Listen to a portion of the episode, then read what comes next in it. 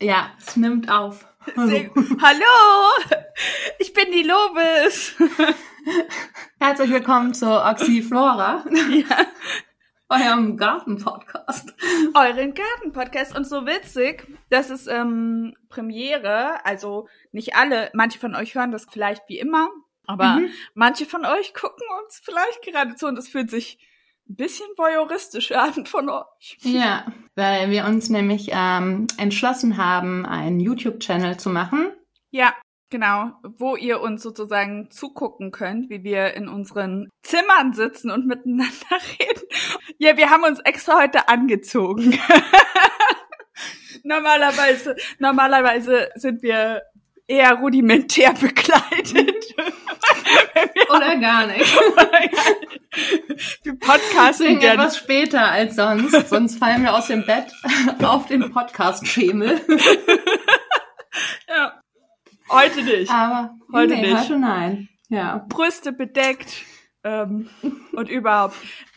ja. Weil wir ja über Gärten reden, unsere Gärten und Pflanzen. Es regnet seit Wochen zum ersten Mal bei uns Ja, gerade regnet's jetzt. bei, bei uns ist Gewitter angesagt, aber nicht wann. also es steht auf 40 Prozent Gewitter, aber nicht, es gibt keine Wolke auf einer Uhrzeit in der Wetteranzeige. Das ist ja crazy, weil bei uns ist 70 Prozent und jetzt, aber es ist so richtiges Wetterleuchten, wenn man hat so gesehen, also es hat sich ja unglaublich aufgeheizt in den letzten Tagen. Es Mhm. war so unerträglich schwül. Ja. Ich bin, ich habe keinen Waschzwang, Zwang, aber ich war gestern dreimal duschen. Mhm. es war einfach wirklich, wirklich warm und ich, ich wünsche mir jetzt, dass es auf jeden Fall so viel Regen ist, dass es dem Garten was bringt, weil ich bin das nicht gewohnt, im September so viel gießen zu müssen. Ja, ja. Und ähm, wir waren, ich war ja äh, mit meiner Familie in den Pelzen am Wochenende, weil meine Schwägerin, also die Freundin von meinem Bruder, hatte Geburtstag Ich hab's und die hatte sich das gewünscht, in den Pilzen zu feiern. Und dann sind wir Pfifferlinge suchen gegangen. Das ist absolut bezaubernd. Ich habe so geschwitzt, ich, weil ich war ja lang angezogen wegen den Zecken. mhm. Und mir lief die Soße. Ich dachte, wenn ich mich jetzt so ausziehe, dann läuft so richtig so, kommt so ein Wasserfall Mhm. aus mir raus, wenn ich, oh, das war richtig, richtig übel. Und wir haben, wir haben es auch nur zwei Stunden geschafft, weil wir waren alle so fertig und überall diese, wie heißt die, Kriebelfliegen, Oh, ich dir schon mal von, ja, ja. äh, diese ganz kleinen, die so nicht wie Bremsen, Aber wo man auch so dolle Quaddeln von bekommt, ne? Genau. Mir juckt, mich Und- juckt's direkt.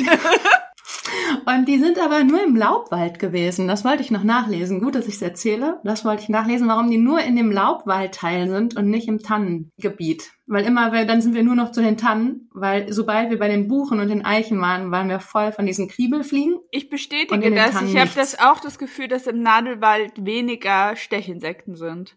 Wenn ich mich jetzt so erinnere, also ich gehe ja auch meistens entweder oder ich habe nicht so viele Mischwaldgebiete hier, Ja. wo ich also richtige Mischwaldgebiete und da ist auf jeden Fall auch die Laubwälder sind immer ziemlich ziemlich anstrengend.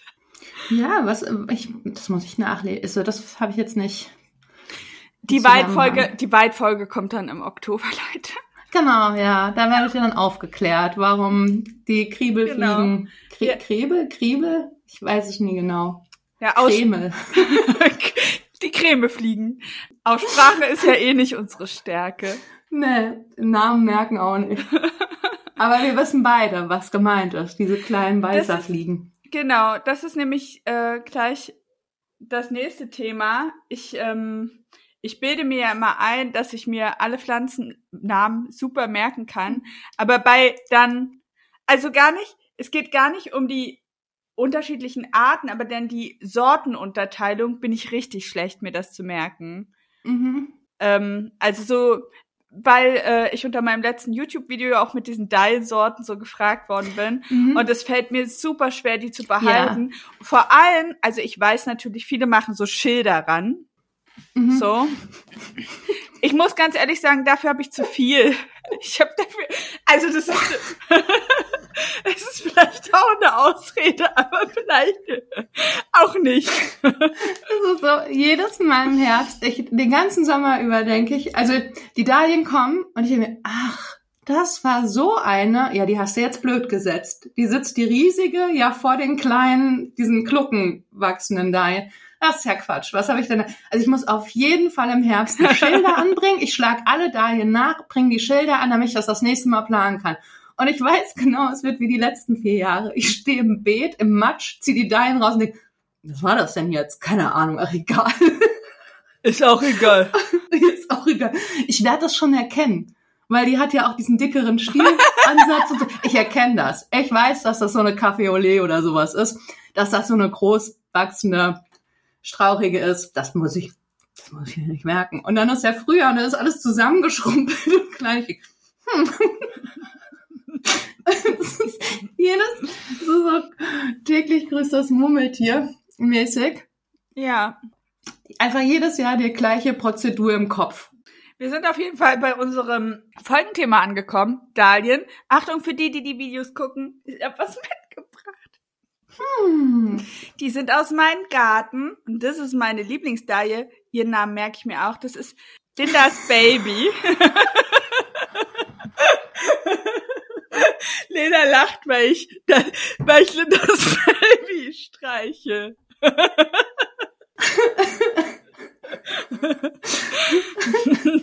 ähm, ja. Ja, auf jeden Fall ähm, wollte ich dich zum Einstieg fragen, was deine größten drei Pro, ich habe mir sehr viel Gedanken gemacht, weil es viel Feedback immer zu diesem Dahlien-Ding gibt. Und ich würde gern wissen, was deine drei Pros und Kontras für und gegen Dahlien sind, weil ich finde, das ist eine Pflanze, die macht man nicht so nebenbei.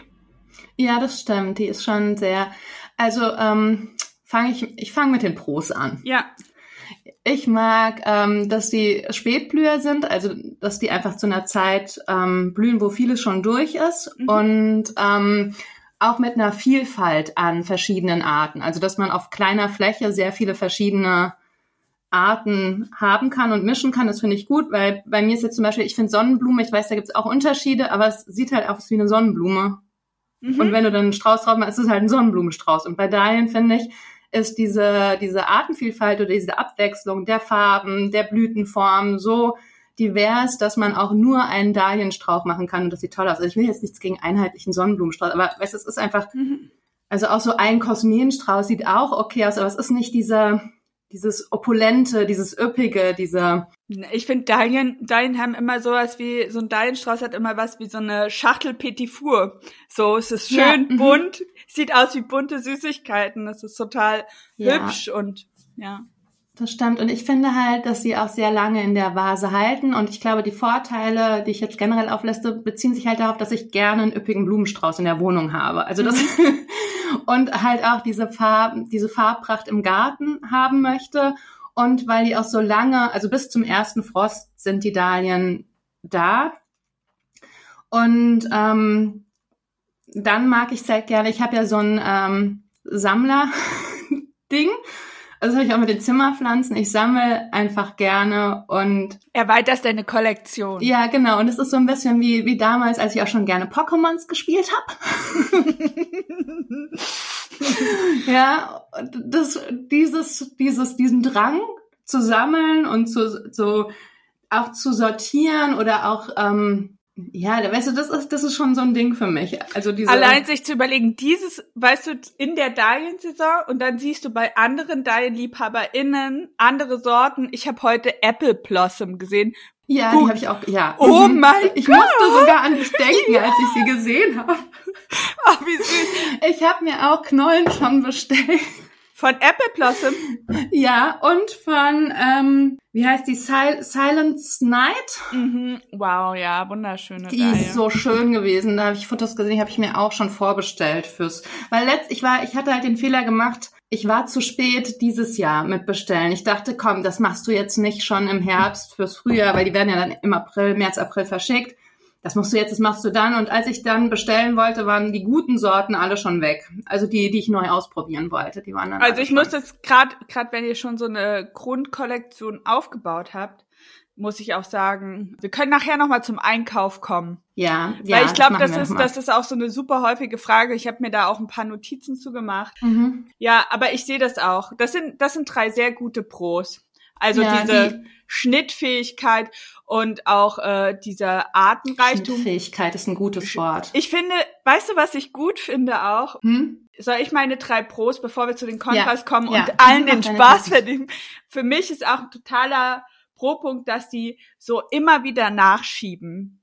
Ja. Weil ich meine ganz, äh, ne, also Tulpen zum Beispiel oder viele Stauden, die blühen halt und blühen gegebenenfalls auch ein bisschen länger. Also je nach Temperatur blüht ja so eine Tulpe auch mal vier Wochen im Garten. Mhm. So. Aber die Dahlien schieben halt kontinuierlich durch. Bei mir war es dieses Jahr, weil der Juli so verregnet war, bisschen, bisschen später, aber ich habe so im Juli angefangen und bei mir kommt der Frost wesentlich später als bei dir. Und ich habe meistens bis Mitte, Ende November Dahlien. So.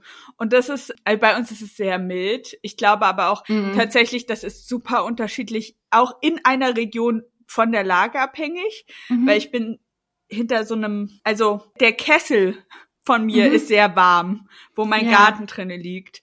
Und weil ich habe auch in anderen Gärten in, also meine Mutter hat an so einem ungeschützten Hang ihren Garten, bei der ist viel schneller alles durch zum Beispiel. ja, ja, wir haben ja auch Hanglager. Ja. Und dann, und also das finde ich total schön, dieses Ausdauernde. Ziehst du vor, ganz kurz? Die letzten zwei Jahre ja, einfach weil ich und und zwar gar nicht wegen der ich habe nicht das Gefühl, dass es schneller geht. Du hast ja das Ding mit dem langen lang äh, langen Frostfenster.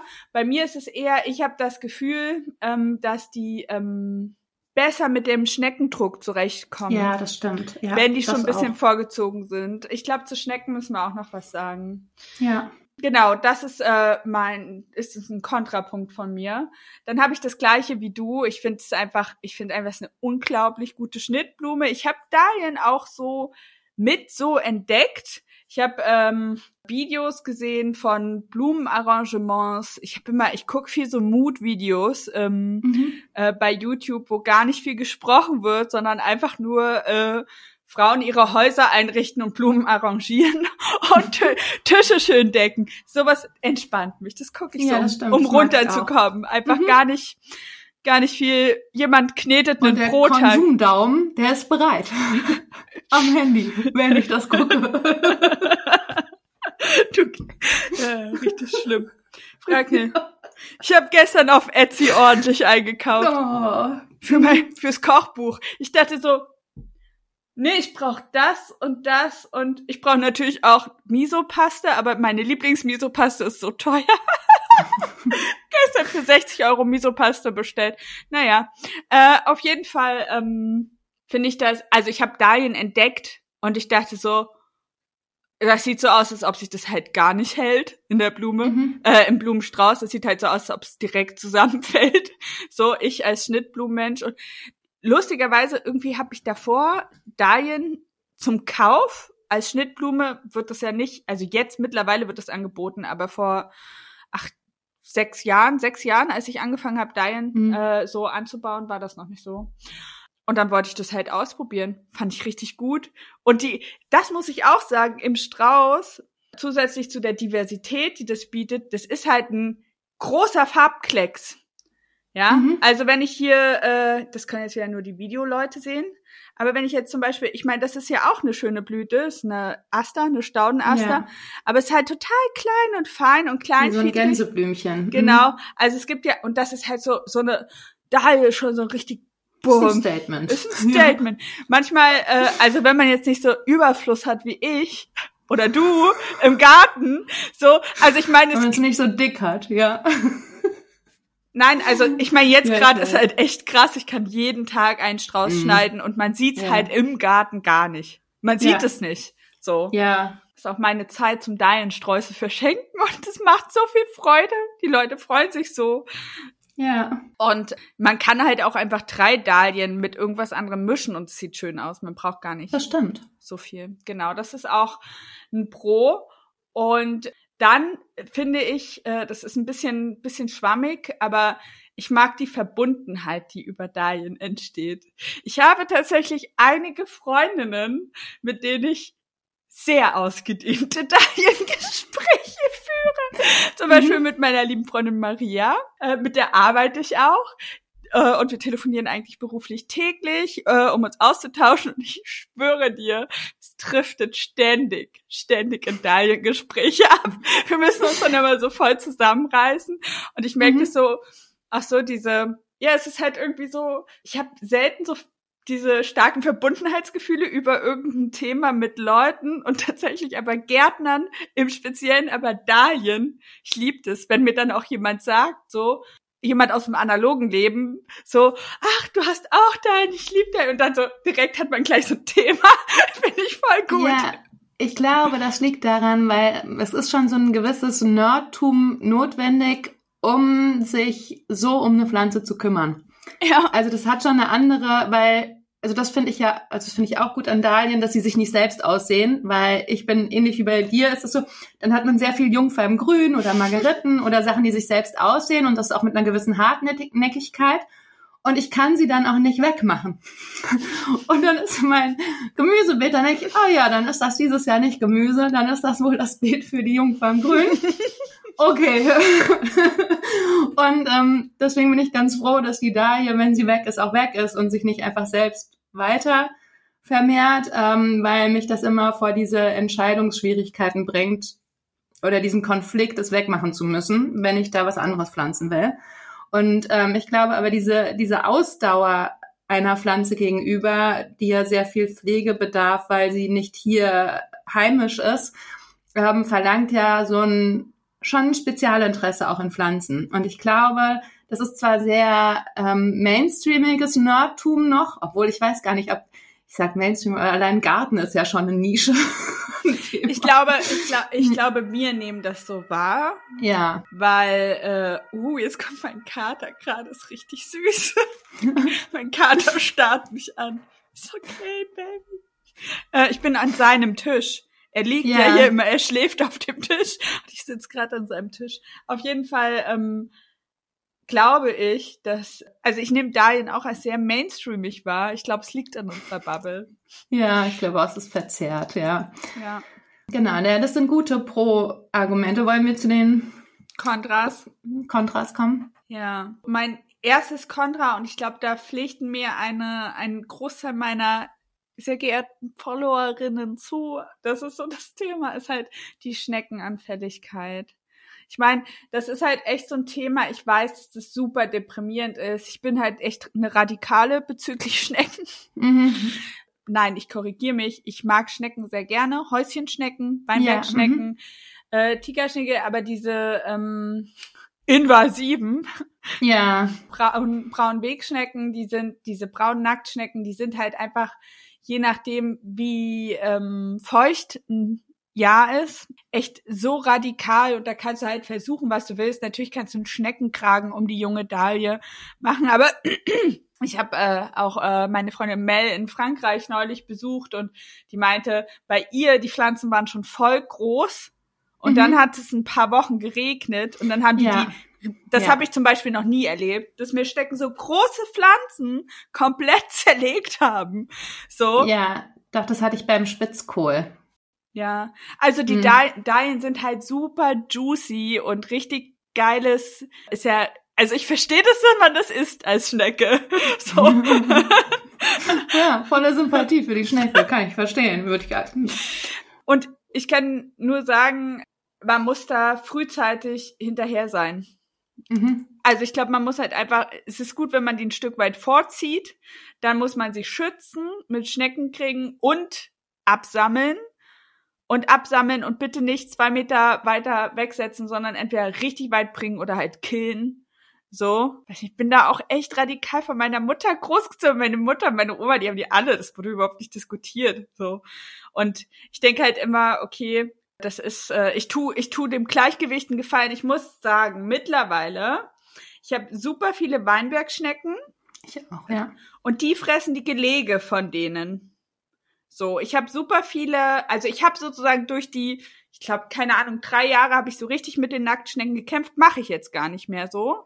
Muss mhm. ich nicht machen, weil die ähm, Erdkröten fressen die Eier, die Tigerschnägel essen die Eier und die ähm, Weinbergschnecken essen die Eier von den braunen Bergschnecken. Und dieses, Mhm. dadurch, dass ich ein bisschen eingegriffen habe in dieser heißen Phase, wo die so krass Überhand hatten vor drei Jahren oder so. Und mittlerweile Ja. ist es krass im Gleichgewicht. Ich habe jetzt, ich habe jetzt mal eine braune Nacktschnecke. Eine. Mhm. So, aber es ist nicht mehr so krass. Und ich muss sagen, also bei mir, ich habe auch schon andere Sachen gehört, aber bei mir zum Beispiel, ich habe noch nie eine Weinbergschnecke an der Daille gesehen oder ein Tigerschnigel. Weil, also soweit ich das weiß und beobachtet habe, müssten wir vielleicht nochmal nachrecherchieren, essen Weinbergschnecken eher ähm, totes, ähm, also absterbende Pflanzenteile und keine aktiv wachsenden. Und somit ähm, denke ich, das war jetzt ein weiter Ausfuhr bei, bei Ja. meiner Kontraliste, aber ich glaube, man muss mit diesem Schneckending wirklich ähm, sich auch ein bisschen durchprobieren. Ich kann nur sagen, ich glaube, das Rätselslösung ist nicht so viel Geld wie möglich auszugeben. Nee, Weil-. Weil es gibt ja echt so, also mit diesem ganzen diese Kupferzäune, diese Krempen, es gibt ja alles Mögliche. Also ich Irgendwelche glaub- Fallen. Ich glaube, diese Schneckenkrägen sind ganz gut, also in Mhm. dieser Anfangsphase, aber ich glaube, irgendwann wächst die Pflanze halt und dann nicht und ich glaube, dieses Absammeln ist echt das Beste. Ja, Also ich macht- weiß- ja, ich das weiß- finde ich auch. Und, und das Gute, also ich habe das Gefühl, der Schneckendruck wird geringer, je konsequenter man absammelt. ja. So, keine Garantie auf diese Aussage. also es gibt halt einfach Jahre, wenn ja, es sechs das- Wochen durchliegt. In einem Standardgarten ist es so, jetzt zum Beispiel bei meiner Mutter, die direkt an der Eder, also wo der Flusslauf durch ihren Garten geht und das Ja. Grundstück teilt, da ist es einfach im- permanent so feucht, dass die keine Chance hat, diese Schnecken loszuwerden. Die hat wirklich alles schon probiert. Das Einzige, was gut wächst, ist im Hochbeet. Hm. Also da kann sie dann so Pflanzen, die heiß begehrt sind, noch ähm, kultivieren oder direkt am Hühnerstall lang am Ausnehmen, weil die Hühner einfach auch sehr viele Schnecken geil. zerpicken. Ja. Ähm, auch wenn sie die großen nicht essen, aber die kleineren picken die dann runter oder die Gelege auch. Wie gesagt, dieses Gelege-Killen ist bei mir die Erfahrung, das verringert den Druck. Und Ja. natürlich habe ich jetzt mal Fraßstellen irgendwo dran mh, Mhm. an Dahlien, aber es ist halt ein Unterschied, ob das ein, ob du irgendwie 20 braune Nacktschnecken in deinem Garten hast und Ja. eine üppige Vegetation oder halt 2000 Schnecken in deinem Garten hast. Ja. Es gab Ja. halt Jahre, da bin ich mit einem 10-Liter-Eimer durch meinen verhältnismäßig Echt? kleinen Garten gelaufen und den habe ich voll gemacht an einem Abend. Krass. Aber die habe ich, das, das war halt, irgendwann wird's halt weniger, ne? Also, Ja, ja, das stimmt. So, naja.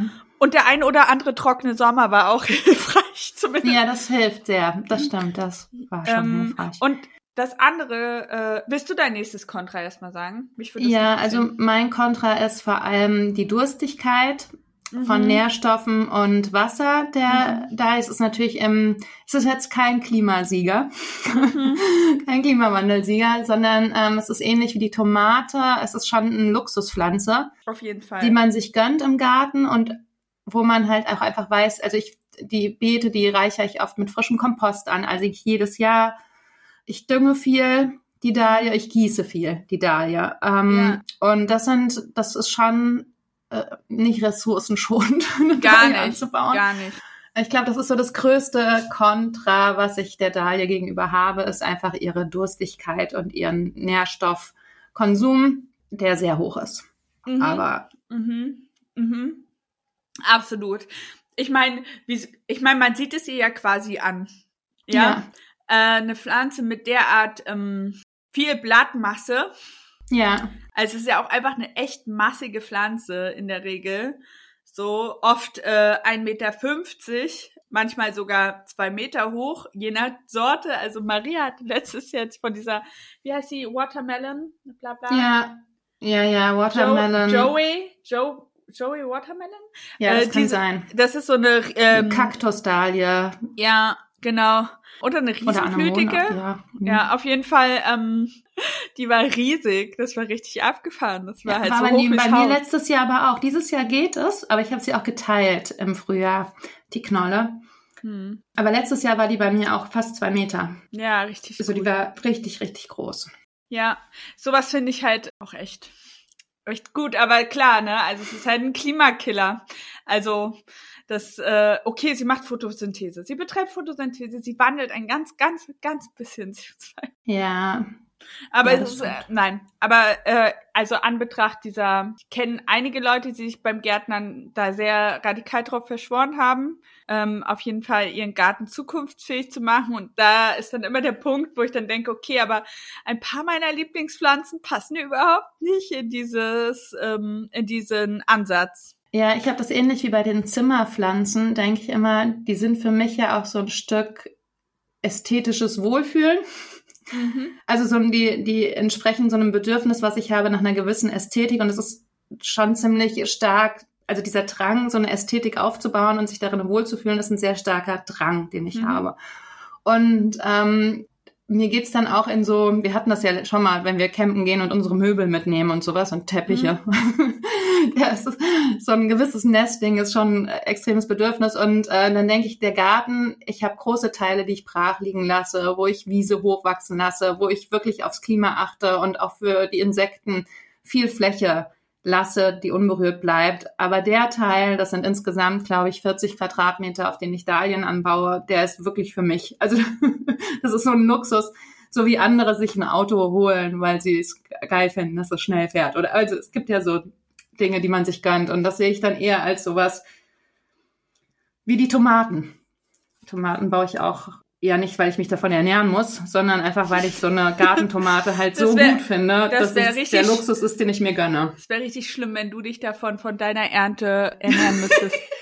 Oder ich. dann Also, müsste ich die Dahlienknollen essen, was man um ja durchzukommen. was man Ja. übrigens machen kann, Fun Fact. Ja, da gehe ich auch gleich noch drauf ein. Ich habe ja äh, eine Geschichte für dich vorbereitet. Oh ja.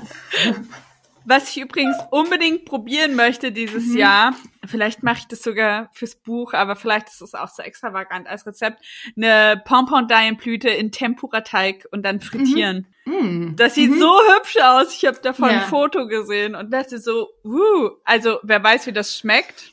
Crazy. Noch nicht viel, glaube ich, ja. Probier jetzt mal so ein Daienblütenblatt. Mal gucken. Habe ich auch schon, schmeckt nach nix. Hm. Also nicht mal krautig. Es schmeckt einfach so nach. Ja. Also nach Salatblatt. es schmeckt nach Ja. so nach einer so grünen, vielleicht so Romana-Salatmäßig. Ja. Hm. Ja, keine Ahnung. Salat frittiere ich halt sonst auch immer in Tempura-Teig, bevor ich ihn esse. Der, aber der Teig ist lecker. ja, genau. Ja. Ich bin ja Content-Kreatorin. Ist halt total egal, was ich mache. Hauptsache es ballert. Ja. oh, Muss ja irgendwie die ganzen Accounts befüllen. Ja, klar. Irgendwo muss das herkommen.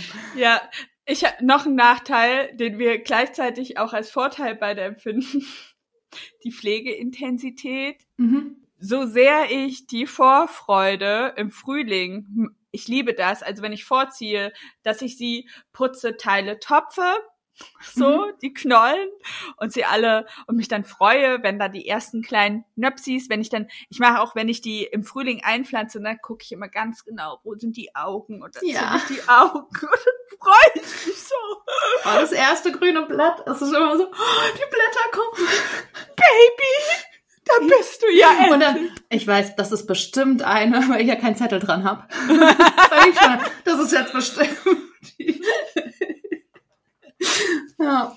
Ja, gleichzeitig im Herbst, äh, ich glaube, ich habe das schon öfter gesagt, mir geht im Herbst manchmal so ein bisschen so die Gartenpuste aus. Mhm. Ja. So, ich denn, ich, ich komme schlecht mit diesem Verfall zurecht. Das Mhm. fuck, fuck, ich hasse November eh. ja. Dann so, ich hasse Winterfest machen, weil ich irgendwie denke, scheiße, jetzt ist es wieder fünf Monate alles zum Kotzen hier. ja. so. ja. Ich, ich hasse es. Alles Ja. ist, also, ne, grenzdepressiv und dann grabe ich die Deilenknollen aus. Der, ähm, und dann denke ich mir so, oh, die ganze Arbeit. Nächstes Jahr mache ich weniger, ich verschenke die jetzt alle. Und dann, aber so, weißt du, so im Januar schon so, oh, ich gucke ins Lager, ich guck mal nach meinen Babys, hoffentlich schimmelt keine. Oh, ich putze sie noch mal. Ja. Ich lagere sie um, vielleicht brauchen sie neues Stroh. ja. Klingt sehr nach mir auch.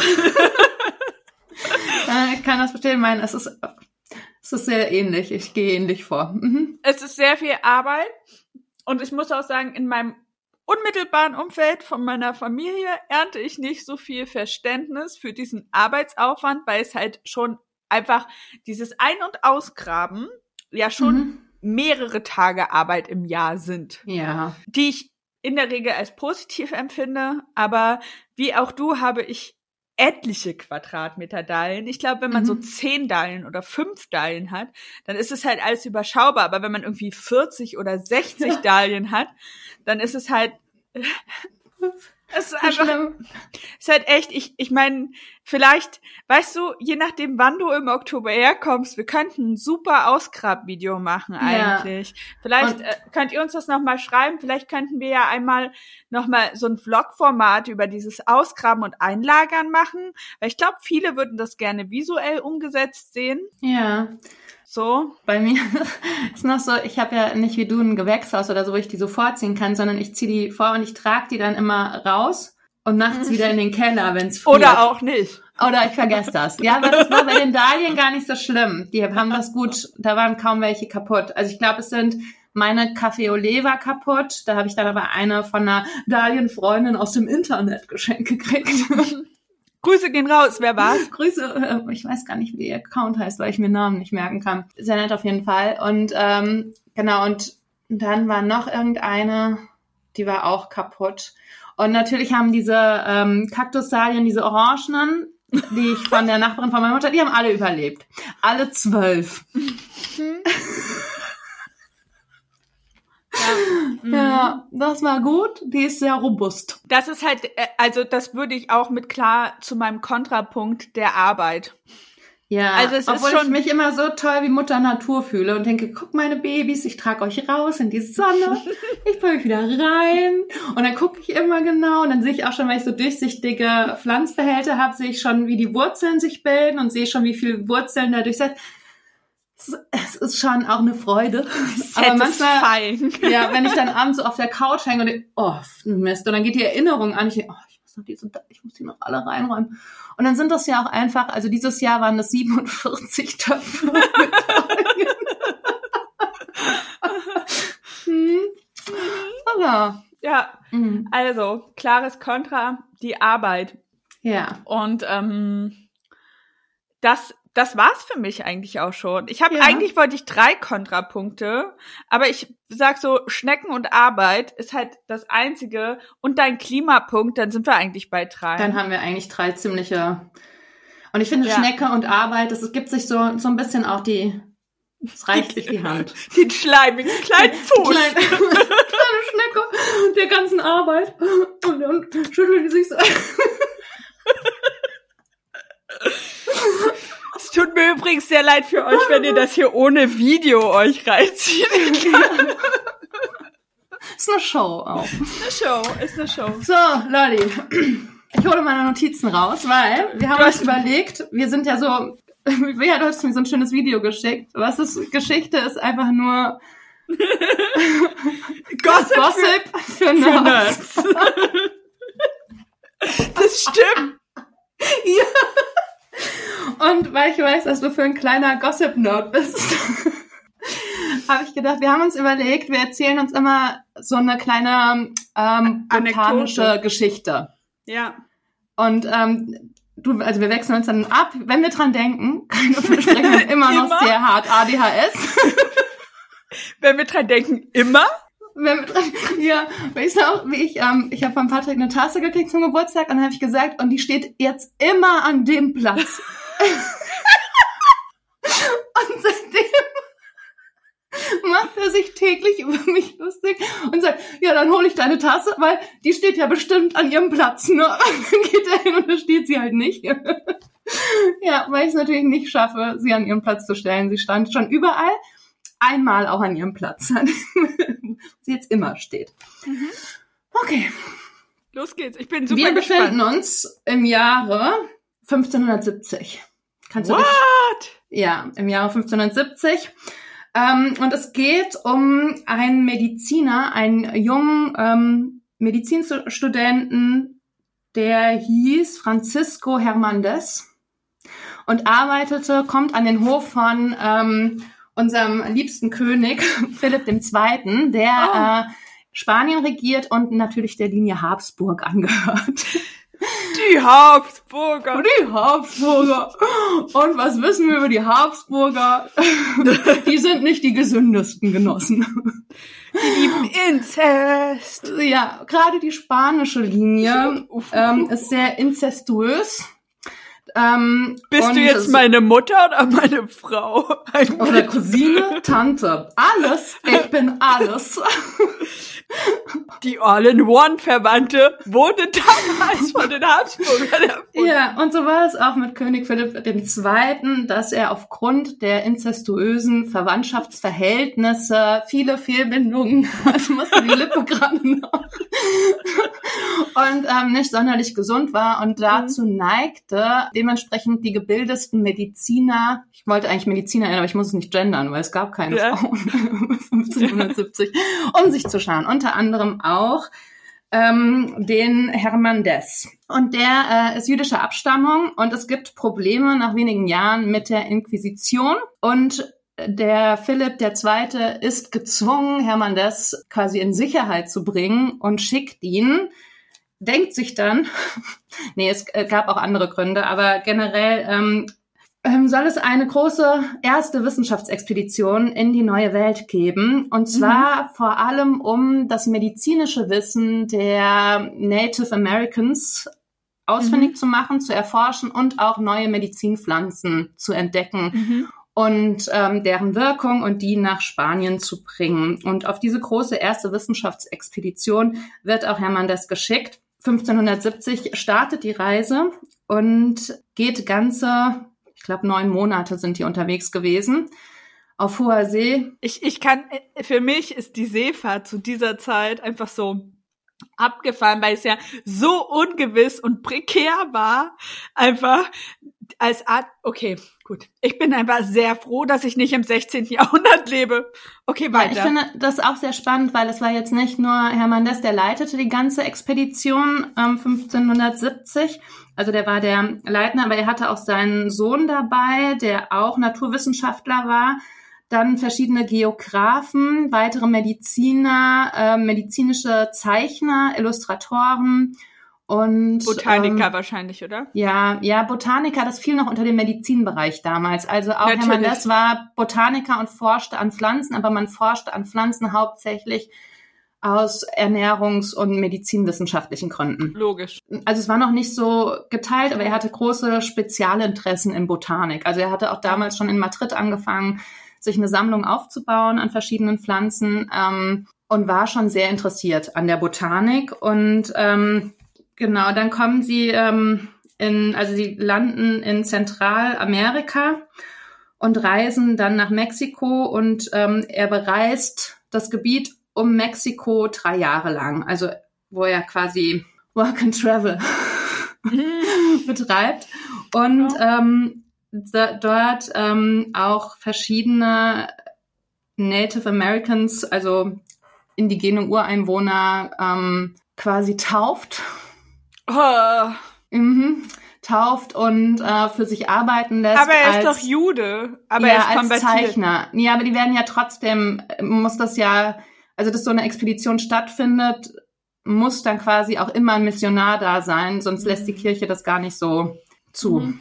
Also, ja, ähm, aber das war jetzt nicht so wie in anderen Entdeckungsreisen. Also es hatte nicht diese Brutalität, sondern das galt vor allem der Wissenschaft. Trotzdem eignet er sich wahrscheinlich nicht auf besonders passive Art das Wissen der indigenen Bevölkerung dort an. Er lernt sogar die Sprache in den drei Jahren, um möglichst viel Wissen zu generieren über die Botanik, ja. über die Medizinheilkunde. Ähm, und er entdeckt ähm, die wichtigsten Pflanzen, die er auf seiner Fahrt entdeckt, ist Ananas, Kakao, Mais, Passionsfrucht und sehr viele Haliz, wie heißt es, Haliz Halluzinogene? Haliz ja, Haliz und noch wow. Pflanzen. Mhm, genau, die er entdeckt. Und ähm, dann lässt er sich nieder nach seinen drei Jahren in ähm, Mexico City und dort bricht, ähm, ich glaube, es hieß damals oder es stand in dem Buch stand die gelbe Pest aus. Ich glaube, es ist Gelbfieber mhm. gewesen nach heutiger Sicht. Ich weiß es nicht ganz sicher, ob ich es jetzt richtig, vielleicht wissen es die Hörerin. Also es stand die gelbe Pest da. Oder Typhus? Typhus? Bei ich Typhus weiß nicht, werden eine die schwarze, Leute- eine schwarze Zunge und geschwollene Lymph Lymphknoten. Typhus. Typhus glaub, kann ist auch Typhus. sein, kann auch sein. Auf jeden Fall bricht eine Seuche aus und ganz viele seiner ähm, seiner Besatzung, also Seefahrer und ähm, Kollegen sterben auch daran. Und er nutzt die Gelegenheit und äh, führt auch verschiedene Operationen durch, was ja in Spanien nicht erlaubt war unter der Kirche, aber dort ähm, nimmt er teil im Krankenhaus auch und wohnt den Operationen bei und macht sehr detaillierte Aufzeichnungen auch ähm, der Anatomie und hat und testet an Gewebe und Ja. Sterbenden auch die Wirkung der verschiedenen Pflanzen, die er gesammelt hat und dem medizinischen Fachwissen der indigenen Bevölkerung. Das heißt, er hat dort auch nochmal von 74 bis 77 studiert er quasi nochmal in Mexico City Medizin forschend, ausführend. Also nicht theoretisch, sondern in ausführender Form. Und das ist auch die Zeit, wo er über die Dahlie stolpert, die da noch nicht Dahlie heißt, natürlich. Und er zeichnet die im großen Stil in Mexiko kultivierte und schon angebaute Pflanze. Also es ist nicht eine Wildform, sondern sie ist schon kultiviert, was man daraus schließt ähm, oder jetzt Rückschlüsse zieht, dass sie kultiviert ist, ist, weil sie schon gefüllt war.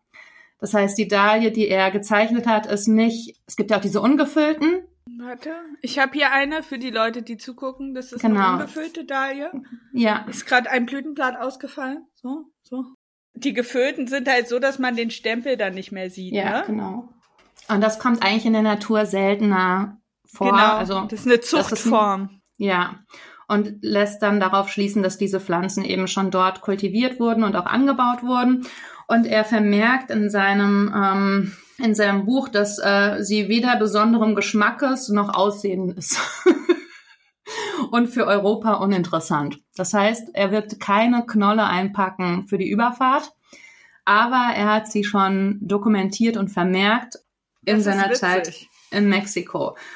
Bringt sie aber nicht mit zurück. Also er reist dann zurück, er überlebt diese, diese Pestausbrüche ähm, und kommt mit 24 Bänden zu Botanik zurück, die äh, in der Königlichen Bibliothek auch gelagert werden, aber bei einem großen Brand alles vernichtet wird. So dass kein Reinwissen von ihm mehr übrig bleibt, aber die Abschriften, die botanische und medizinische Kollegen gemacht haben, die werden dann wieder gesammelt. Und ich glaube, 100 oder 150 Jahre später erscheint sein erstes Buch. Da ist er dann schon verstorben. Da ist auch die Dahlia mit drinne. Aber seine 24 Bände sind leider alle Schade. zerstört worden. Ja, und die Dahlia kommt erst, und das finde ich ganz spannend, ähm, 1789. Also 200 Jahre später. Ja, kommt ähm, die ersten Dahliensamen in ähm, Madrid an. Die schickt der Leiter des Botanischen Gartens in Mexico City an seinen Kollegen, das, dem Leiter des Botanischen Gartens in Madrid. Neun, äh, 1789 und 1790 blüht die erste Dahlia in Europa. Das ähm, ist die Dahlia cus, glaube ich, wird sie ausgesprochen.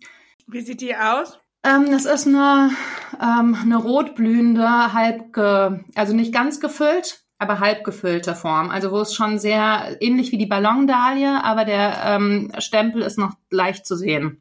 Ich kann sie, ich hänge die Bilder an. Es sind drei Sorten, die ähm, dann pflanzen oder die sie pflanzt und die dann da wachsen und die gerade in, ähm, in Schweden sich großer Beliebtheit erfreuen, lustigerweise. Und sie werden auch nach dem Botaniker, dem schwedischen Botaniker Andreas Dahl benannt. Der äh, Student war an der ähm, botanischen am Botanischen Garten in Madrid, aber dann verstorben ist 1789, nachdem werden die da benannt. Und ähm, alle kultivierten Formen, die dann die nächsten 100 Jahre entstehen, entstehen aus diesen vier Mutterpflanzen. Also die werden dann einfach weiter gezüchtet, kultiviert. Und ähm, demnach sind dann alle Sorten, die wir da in der Zeit oder die wir ab da haben, Hybridformen. Also die sind entstammen diesen Mutterpflanzen aus äh, Madrid.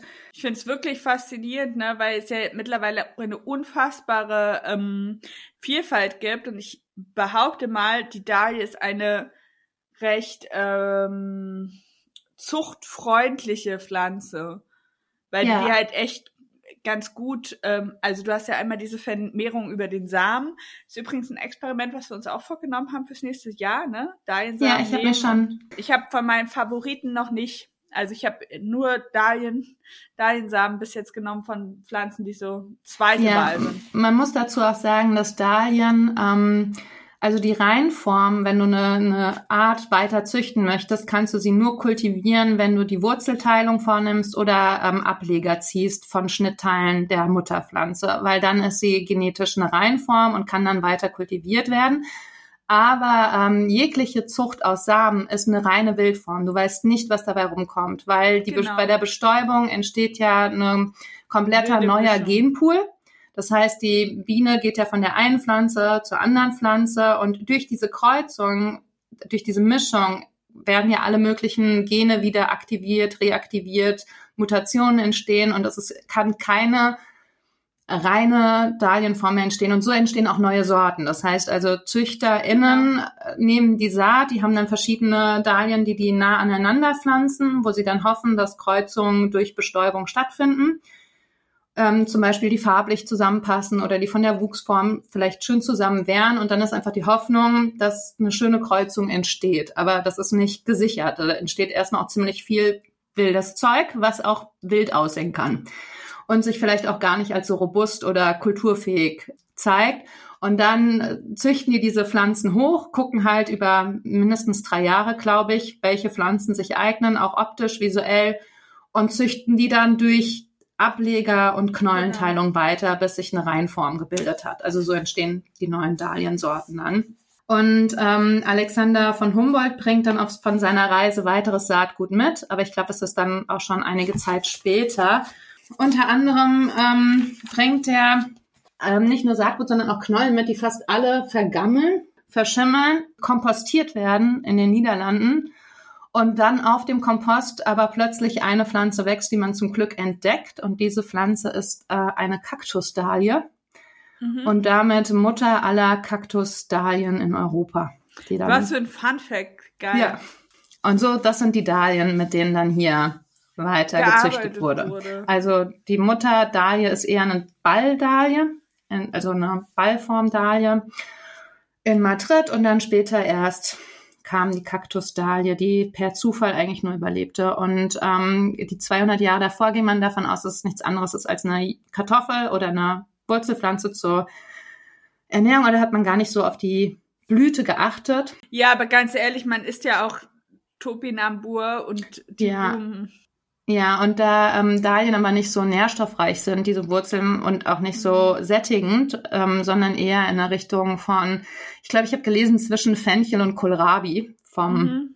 Kann ich mir der vorstellen. Konsistenz und dem Geschmack her auch. Also es kann je mhm. nachdem, welche Sorte man isst. Es gibt welche, die sind dann eher sehr aromatisch und erinnern an Fenchel vom Geschmack her. Aber es gibt auch welche, die sind dann recht mild. Mild und langweilig eher. Ähm, und deswegen waren die dann nicht so Interessant. Da war die Kartoffel besser. Die war nährstoffreicher. Die hat lange, lange gesättigt ja. und war auch einfacher in großen Mengen anzubauen. Ja. Ja. Vielleicht war es am Ende auch einfach, was überlebt hat, was nicht geschimmelt ist auf der Rückseite, auf der Rückfahrt, das kann auch sein. Witzig, wenn, wenn ja. dein Knollen weniger schimmelanfällig wäre. Ich finde, das ist irgendwie eine ganz gute Überleitung zu, ähm, ja, wo kriegt man deinen Knollen gut her?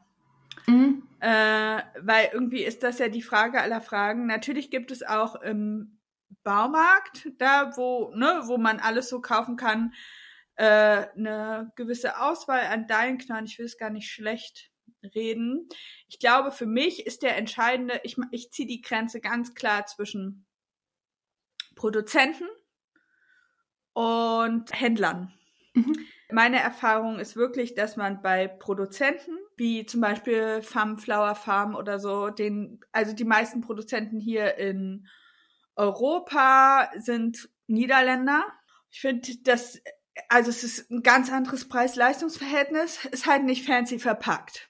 In mhm. der Regel. Manchmal ja. ist es auch fancy verpackt, aber das ist mir ehrlich egal. Also ganz ehrlich, mir ist so die Verpackung bei Knollen und äh, Zwiebeln richtig egal. Hauptsache, das, äh, was drinne ist, fetzt. Und ich habe die, also ich glaube dieses Jahr, und da geben mir einige, glaube ich, auch recht, war irgendwie alles Material, was man so zugeschickt bekommen hat, äh, wenn man bestellt hat, eher nicht so gut. Und ich habe da auch um, viel, äh, um eine Begründung von den Bauern, wo ich bestellt habe, gebeten und die meinten ja, es war schwierig, der Hype ist real und es ist einfach schwierig, gute Ware jetzt zu produzieren und zu bekommen.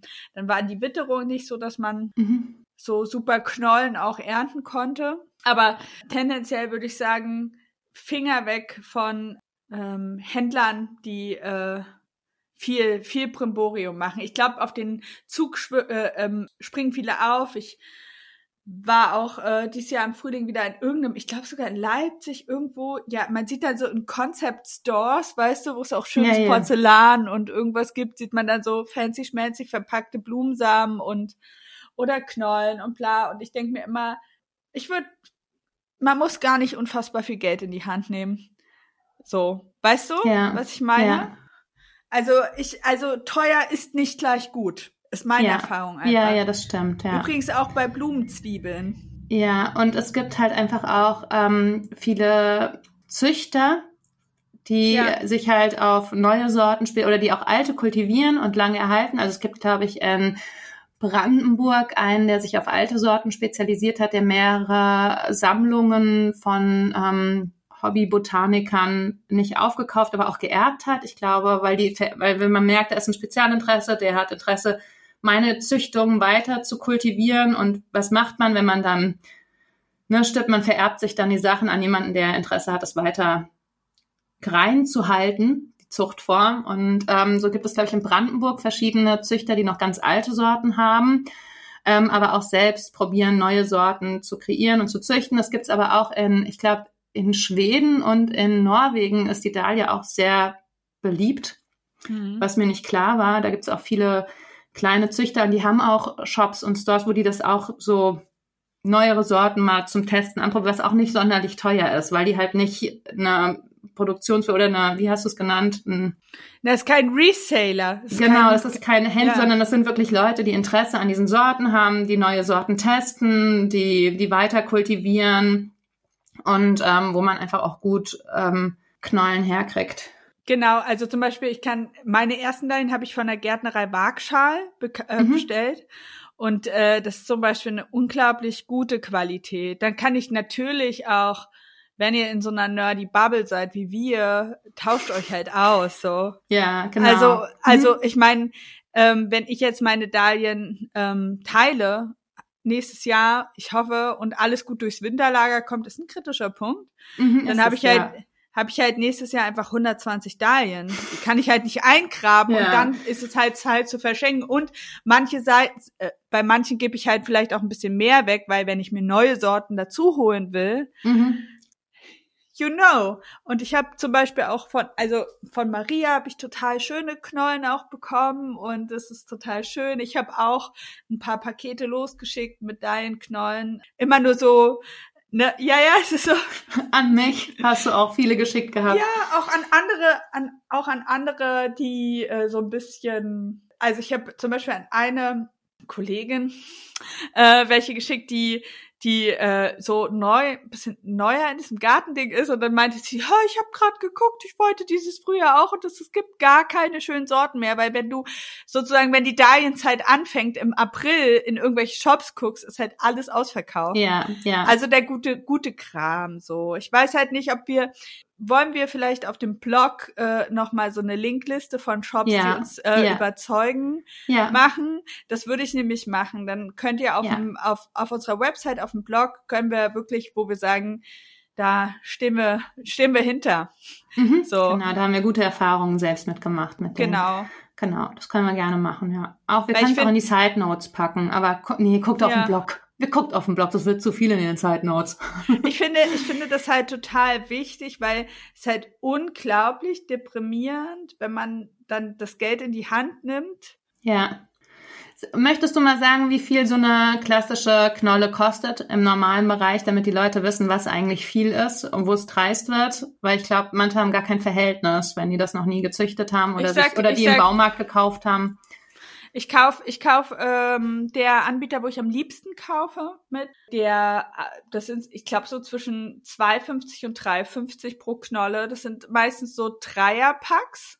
Mhm. Und die kosten dann zwischen 7,50 Euro und 9,90 Euro 90 oder so. Ja. Genau, und das ist ein guter Preis. Ich glaube gerade, äh, ich sag euch, umso fancier die Verpackung, umso ja, teurer also, wird's. Und das, das müsst ihr nicht bezahlen. Also glaub, der Durchschnitt sind um die vier Euro pro Knolle ist genau. okay. Das kann man ich, machen. So zwischen drei bis, also maximal fünf. Aber ich habe jetzt auch schon welche gesehen, da wird einfach eine Knolle zehn Euro für 10 Euro bis 12 Euro angeboten. Ja, ja, genau, habe ich auch. Und das ist, das ist einfach, ist einfach Geldmacherei. Ne? Also geht, geht jetzt, also die Folge kommt jetzt im September raus, geht jetzt auf die, auf den Blog, auf die Website, guckt euch um, richtig schlimm. Lena, wir müssen vor dem Upload noch unsere Sorten bestellen.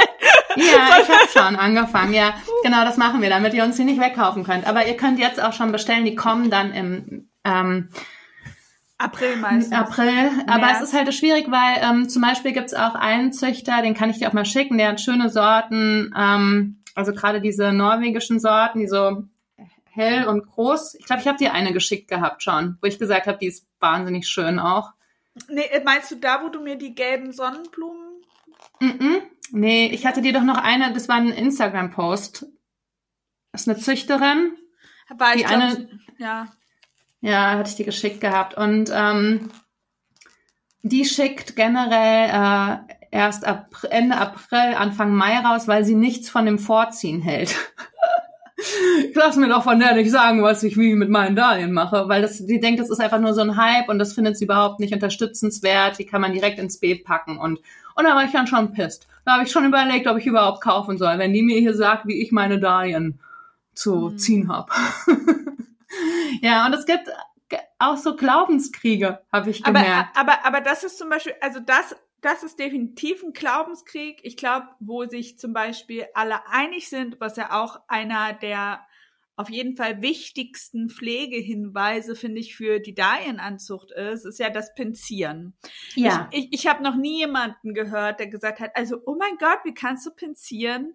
Ja. Also, ich glaube, Mittlerweile, ihr folgt uns ja all, beiden auf, auf, auf Instagram. Ihr, euch kommt das wahrscheinlich aus den Ohren raus, aber Pinzieren ist eben das Kappen des Haupttriebes, mhm. um äh, die Verzweigung der Pflanze anzuregen. Ich mache das, wann machst du das? Ich mache das über dem dritten Blattpaar. Manchmal auch über dem zweiten, je nachdem, wie kräftig die Pflanze ist. Ich mache das, ja, ja, ich mache das auch von der Pflanze abhängig, je nachdem. Manchmal haben die auch verschiedene Austriebe. Wenn ich jetzt sehe, die haben drei, vier Austriebe, mache ich es recht früh schon.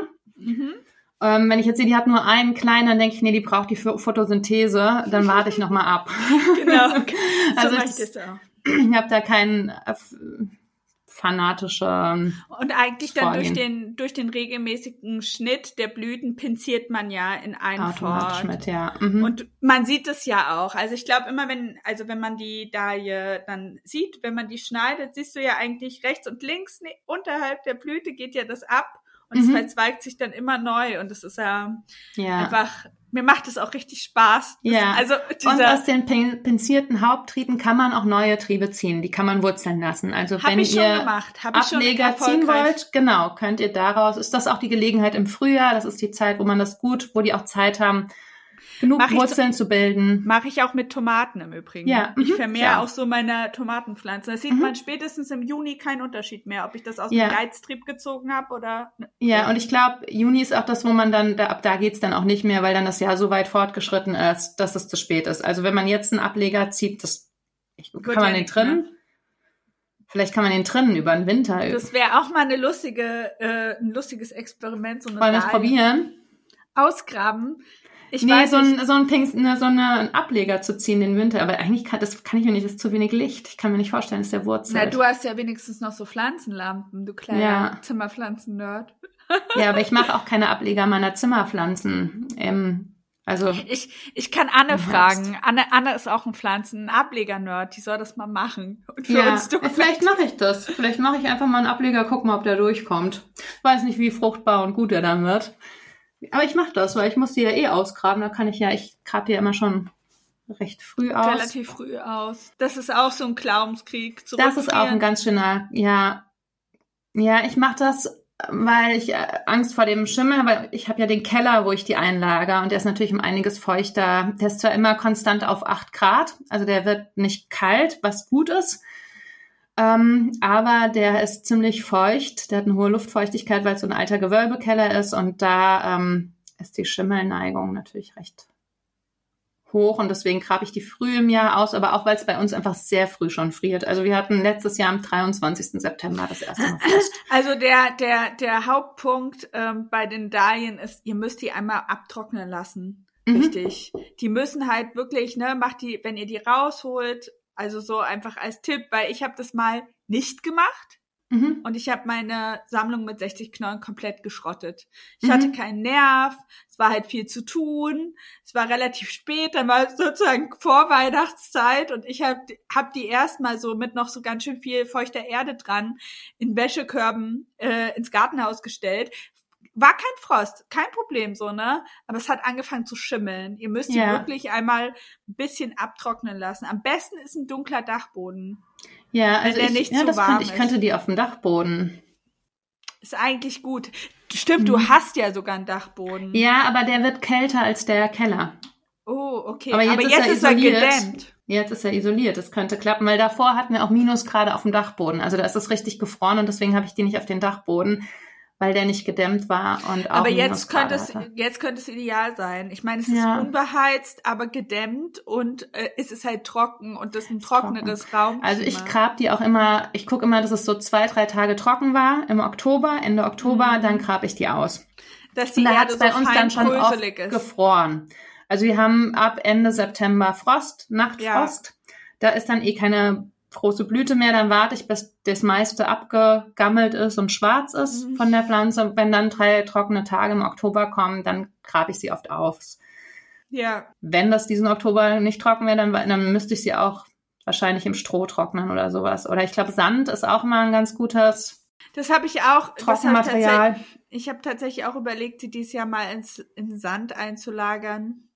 So, weil ich habe mhm. das gehört tatsächlich, dass, ähm, dass das Katzenstreu soll auch gut, weil das Feuchtigkeit zieht. Logisch. Ja. Crazy. Ich habe sehr viel Katzenstreu. Ich hab ja, in Katzenstreu soll man die gut lagern können, weil das ist luftdurchlässiger als Im Sand. Katzenklo. Ja, also es ist luftdurchlässiger als Sand. Das heißt, die Wurzel kann atmen. Es entsteht keine Fäule durch äh, innerhalb der Knolle. Und ähm, aber alle Feuchtigkeit von außen wird abgehalten durch das Streu. Also eigentlich habe ich gelesen, das Katzenstreu soll das ideale Lagerungsmaterial Geil, sein. ich finde es richtig schön. Die Vorstellung, wie ich einfach mit sechs Kartons Katzenstreu. Ja, ich lagere Ich gehe jetzt meine Dahlien ein. Wir graben sie jetzt schon aus, oder? Heute? Ja, ihr könnt uns aber auch gerne ähm, zukommen lassen, was ihr so für Hacks habt, was Dahlien angeht. Ja, da sind wir immer sehr gespannt drauf und eure Lieblingssorten, ja. falls wir die irgendwie, falls ihr die noch nicht bei uns gesehen habt oder irgendwie so, wenn ihr sagt, okay, ihr müsst unbedingt diese und diese Sorte mal probieren. Wir bereiten einfach einen Post vor, dann könnt ihr kommentieren bei Instagram. Der nächste Folgenpost, da können wir unsere Fragen drunter schreiben und dann könnt ihr nochmal eure Hacks ja. teilen, weil wir wollen natürlich auch mit diesem Gartending ist eigentlich auch unser Interesse, so eine richtig schöne Community zu bilden, ne, wo die ja, Nerds ja. sich treffen und austauschen und wo wir möglichst maximales Wissen sammeln sammeln kann. Ja, das ist eigentlich genau, dass wir, dass, dass, wir, dass wir so, so eine äh, krasse Kollektion an Wissen da Richtig. zusammenstellen. Deswegen, wir haben Bock. Deswegen sind ja. zum Beispiel, äh, zum Beispiel auch alle äh, die ganzen Gartenrundgänge von mir von YouTube sind äh, verlinkt auf, auf unserem Blog. Die ähm, Videos jetzt, die wir mitschneiden, kommen äh, auf den Blog. Und kommen auf den Blog. Ihr findet alles ja, ich schreibe die, die, ich schreibe nochmal so einen monatlichen Gartenrundgang, weil ich ihn nicht filme und alles Folgenwissen kommt auch nochmal als Blogbeitrag. Also alles, genau. was wir jetzt über die Dalie gesagt haben, wird auch nochmal ein eigener Beitrag. Ihr könnt es hören, lesen und sehen. Kann alles nochmal nachschlagen. Wir, ja. Ja. Das ist ganz schön. Wir haben da nämlich richtig Lust drauf. Ja.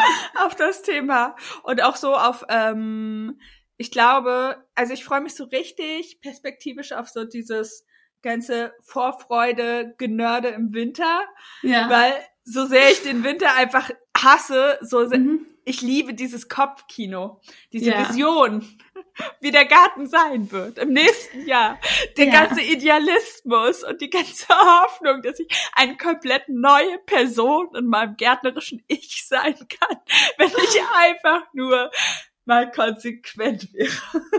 ja, das ist, ja, oh, das ist so schlimm, diesen Atem halten zu können, das ist, oh.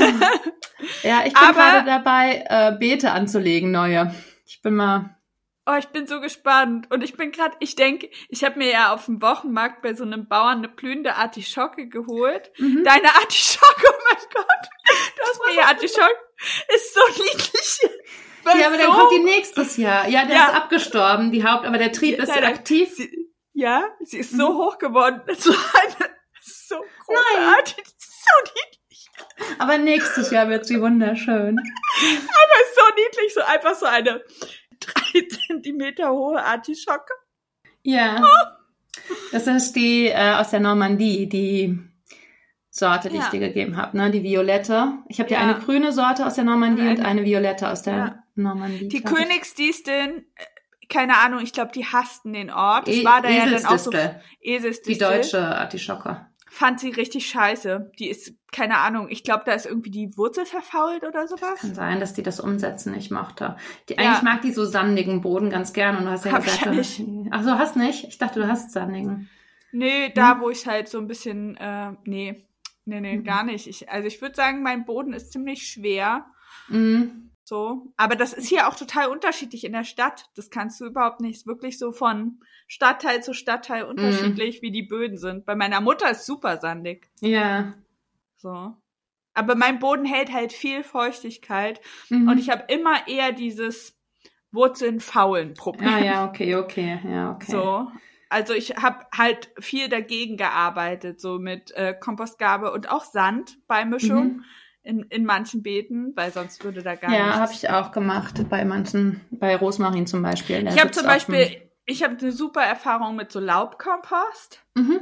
Also Laubkompost hat bei mir den Bo die Bodenqualität richtig verbessert. Ich habe ja, weiß nicht, ob ich das irgendwo kommuniziert habe, ich, ich habe es dir erzählt. Ich habe ja beim einem meiner Lieblingsschlösser ähm, hier in der Gegend, äh, mhm. den äh, Schlossparkgärtnermeister, ähm, voll gequatscht. Mhm. Und äh, das ist auch wieder einer dieser Punkte, wo ich meine, Gärtnertum verbindet so hart und zwar über Generationen, Geschlechter ja. und Alter hinweg. Das ist echt so.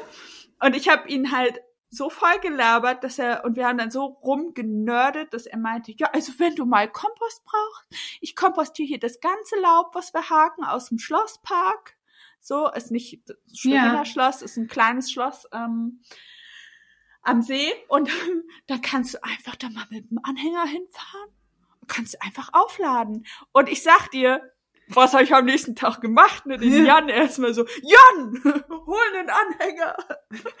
Wir fahren. Ja, ja Wir fahren. gut. Oh, sowas und, ist schön. Und dieser Laubkompost, der war mhm. ähm, zwei Jahre alt, aber derart gut und wurmig und so mhm. und richtig ähm, fein, weil ich habe ja einen Mischkompost und ich habe das Gefühl, dieser Laubwald, Laubkompost hat nochmal mhm. so viel Leben in den Boden gebracht. Ich bin sehr ja. großer Fan davon. Aber Voll sagt gut. man ja auch so, ähm, sagen ja viele, weil man ja auch ähm, viele Pilzkulturen, viele bodenaktive Stoffe einfach mit so äh, Waldboden. Mhm. Ne, lauft nicht rum, holt euch Waldboden. Das ist, glaube ich, nicht legal. Nee. Aber ich glaube, aber ich glaube, wenn man so wie du zum Beispiel ja auch so viel Laub hast, weil du diese ja. riesen Birke hast und den Park und die Buchen. Hecke. Ja, ja, aber ich glaube, diese, dieser Laubkompost ja. ist tatsächlich ist gut. geiler Scheiß. Ich bin großer Fan. Ja, ich betrage das Laub ja auch immer ab im Garten und lege das auf die Beete zum Verrotten im Winter. Super gut, ja. Ja. Und ich habe das ähm, Gefühl, das gibt noch mal ein anderes Level am Bodenleben. Ja, glaube ja. ich auch. Und vor allem hält es auch wirklich äh, Unkraut dann fern im Frühjahr. Ja. So den ersten Unkrauttrieb, den spare ich mir immer, den muss ich nicht wegmachen, weil das Laub noch so viel geschützt hat, dass die ja. Das hat, ich habe tatsächlich auch, ich habe hier das eine neu angelegte Blumenbeet, da habe ich ja als eine, eine Schicht im Aufschichten habe ich ja diesen Laubkompost genommen. Mhm. Und es ist so lustig, weil ich kann so beobachten, wie ander, also wie also die brauchen halt viel weniger Dünger. Mhm, ja, genau. Ja, So. das ist ja bei dem Hochbeet auch so gewesen. Das Hochbeet besteht ja aus Heckenschnitt im unteren Ja. Teil. Und ich hatte damals nachgelesen, also dieses Hügelbeet, was ich gemacht Ja. habe, hier so einen großen, diesen ganzen, wo die ganze Hecke einmal platt gemacht haben, das habe ich geschreddert, unten gestapelt, aber auch große Stämme drin gelassen und sowas. Also Ja. richtig große von den Ich bin super gespannt, wie das aussehen würde, wenn man es jetzt so aufbuddelt. Ja, ich man, ja, ich bin auch gespannt. Aber wenn man jetzt tief buddelt, weil ich habe ja zum Beispiel Pflanzen versetzt, dann kommt richtig so ähm, Mulch. Also richtiger Holz. Dieses Kompost. zersetzte Holz. ja, genau. Geil. Weil es sind große Stämme unten drin, es ist viel Heckenschnitt, auch viel Laub. Dann sind vier Kubikmeter Erde und zwei Kubikmeter äh, Mulch nochmal oben drauf gekommen. Dann ist es nach den ersten zwei Jahren ordentlich gesackt und dann habe ich nochmal zwei Kubikmeter Kompost draufgehauen. Ähm, und es soll ja fünf bis acht Jahre ohne Düngen funktionieren, weil das so viele Nährstoffe und es hat ja permanent fünf Grad. Durch diese Ja. Verrottung hast, das, hast du ja. Ich weiß noch, ich weiß noch das Jahr, als du da den Blumenkohl drauf hattest. Da Ja. waren wir noch keine Friends, aber Nee. du hattest da gigantischen, gigantischen Blumenkohl und ich dachte, Mhm. Alter, was ist das für eine Supermaschine, dieses Hügelbeet. ja, ich habe die ersten zwei Jahre Gemüse drauf angebaut und danach bin ich gewechselt auf Stauden und Blumen. Weil Ja. ich natürlich diesen ersten frischen Kompo habe ich dann genutzt und deswegen waren ja auch die Artischocken so gigantisch da drauf und haben ja auch vier Jahre überwintert. Also Ja. sonst sind die ja zweijährig, aber die war einfach vier, vier Jahre hatte ich diese eine Artischocke, die zum Schluss dann, ich glaube, fast drei Meter hoch war. Also Ein Monster. ja, und hatte 16 Blüten. Abgefahren. Ja, das habe ich auch noch nie so gigantisch. Naja, Gut. jedenfalls, jedenfalls habe ich, ähm, habe ich mich sehr, sehr irgendwie gefreut, das zu sehen, wie das, wie viel, wie viel man da rausholen kann bei dir. Mhm. Und ich war, ich weiß noch, das war so eine der Momente, wo ich so gecheckt habe, dass du auch ein richtiger Nerd bist mit diesem Gartending. Und man muss es vielleicht noch mal erzählen. Also, ne, ihr wisst es ja, also Lena und ich, wir sind uns echt schon eine richtig lange Zeit gefolgt, bevor wir uns geschafft haben, so richtig zu kommunizieren miteinander. Ja. Jetzt wissen wir auch warum. Also mittlerweile können wir das, glaube ich, ganz gut. Mhm. Wir mussten uns halt erstmal gegenseitig beobachten. Drei Ja. Jahre. drei Jahre beobachten, bis wir gemerkt, ja, okay. Weil ich hatte halt auch einen riesen Respekt vor dir. Ich dachte, du bist way too cool. ich komme da nicht ran. Mittlerweile weißt du, dass es nicht so ist.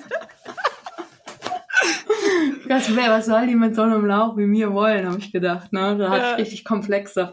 Aber ich habe dann Oh. auch so gedacht, also ich habe dieses Kohl-Ding, jeder, der meine Vlogs guckt, weiß, warum das hat mich schon damals so getriggert. Und das ist wirklich, ich möchte, dass mir Leute, mich Leute dran erinnern, falls ich auf die dumme Idee komme, das zu, sein zu lassen. Ich werde auf jeden Fall Vogelschutznetze. Das muss ich noch mal dazu sagen. Ich hatte starke Bedenken, auch wegen dem Naturschutz, Mhm. Ja. weil ich Angst habe, dass Vögel sich da drin verfangen. ja. So, das wäre mein Albtraum, einen toten Vogel zu Mhm. Finden. Also, das kann natürlich mal passieren und so, aber ich will nicht dran schuld sein. Ja. Ähm, deshalb ähm, äh, habe ich mit der Natur im Garten Inspekteurin, die meinen Garten nach Natürlichkeit inspiziert hat. Nein, das, äh, ich habe ja diese Natur im Garten Plakette Ja. bekommen ja und dann habe ich mit toll. ihr all, habe ich mit ihr all meine Bauchschmerzthemen von Sachen, die ich machen wollte und aber so die Naturschutzaspekte ähm, noch nicht ganz fertig gedacht habe, äh, durchgesprochen. Und sie meinte zum Beispiel auch, das ist wirklich kein Problem. Man muss aber wirklich darauf achten, dass diese Netze extrem straff gespannt Ja, sind. genau, genau. Dass da nichts ist, äh, also zum Beispiel, wenn die da drauf ein Insekt sieht, die Mhm. Amsel, die jetzt mein Kohl frisst, dass die sich das Insekt abpicken kann, ohne sich dabei genau, zu verheddern genau. Mhm. irgendwie. Ja. So, das ist halt wirklich, ähm, muss man halt auch drauf achten, ne? Ja. Das, äh, weil sonst kann das halt passieren. Also gerade wenn so eine junge und dass da wirklich das richtig dicht ist, weil wenn jemand da runterkommt und dann nicht mehr rauskommt, stimmt Ja. halt auch. Ja. Ja, ich kenne das. Ich habe die ersten Jahre, als meine Eltern die Mühle hier neu hatten, die, da ist ja das Wasserteil von denen ist ja verpachtet an eine Forellenzucht Ja. und die haben so Fischschutznetze und ich bin die ersten, weil die spannen die nicht richtig und dann hängen da ähm, die Fischreiher drin Oh. oder sowas und dann da bin ich echt mit meiner Mutter rum. Wir haben diese Vögel da rausgeschnitten, ne, sobald wir das gesehen haben, weil die leben ja da und sehen dann, also die sehen nicht alles, weil das ist einfach, ich glaube, ich glaube, es sind bestimmt 150 50 Meter Ja. von dem Nebenzweig der Eder mit diesem Becken. Aber da, wo wir es gesehen haben, sind wir natürlich immer sofort hin und haben dann im frühen Morgen diese Vögel rausgeschnitten. Und da haben wir auch an die Stadt geschrieben und an den Nabu und sowas. Aber es ist die ganze Zeit nichts passiert. Also es ist immer noch viel zu lasch, nicht richtig gespannt. Ich weiß auch nicht, wie man. Also ich, ich würde zum Beispiel auch nicht mit so einem gröberen Netz so einen Obstbaum einnetzen. Nee, mm, nee. So, weil das ist mir auch zu groß. Also Ja. zu viel, weiß ich nicht. Ja, Aber wie, wie gesagt, ähm, mein, mein Garten ist sehr naturnah. ja, ja, ist gut. ja, das, ähm, aber ich finde es ganz gut, wenn man immer mal so Fragen stellen kann. Ja, Ich finde, wir sollten langsam zum Schluss kommen. genau, finde ich auch. Aber ähm, wir haben es am Sonntag verpeilt, weil ich voll in einem Hyperfokus wegen meinem Buch war. Ich war auch irgendwie, ich war, meine Tochter war am Husten und krank und ich hatte keine Lust, dass die krank, also Aber, dass es so richtig ähm, wird. Wenn die Folge raus ist, Mhm. äh, können wir ja das Q&A machen. Wir werden auf jeden Fall nochmal einen Fragebutton in den in der Story Mhm. setzen, aber wenn ihr jetzt ähm, Fragen habt, dann immer Ja. raus damit. genau, dann wir können werden so ein Können wir einen Live- Livestream Genau, ein Live ne? mit Fragen, wo wir nochmal auf Fragen eingehen. Genau. Okay, danke fürs Zuhören. Ja, Wir gehen gleich in die Nachbesprechung. genau. Oh. Für die Studies. Ciao. Ciao.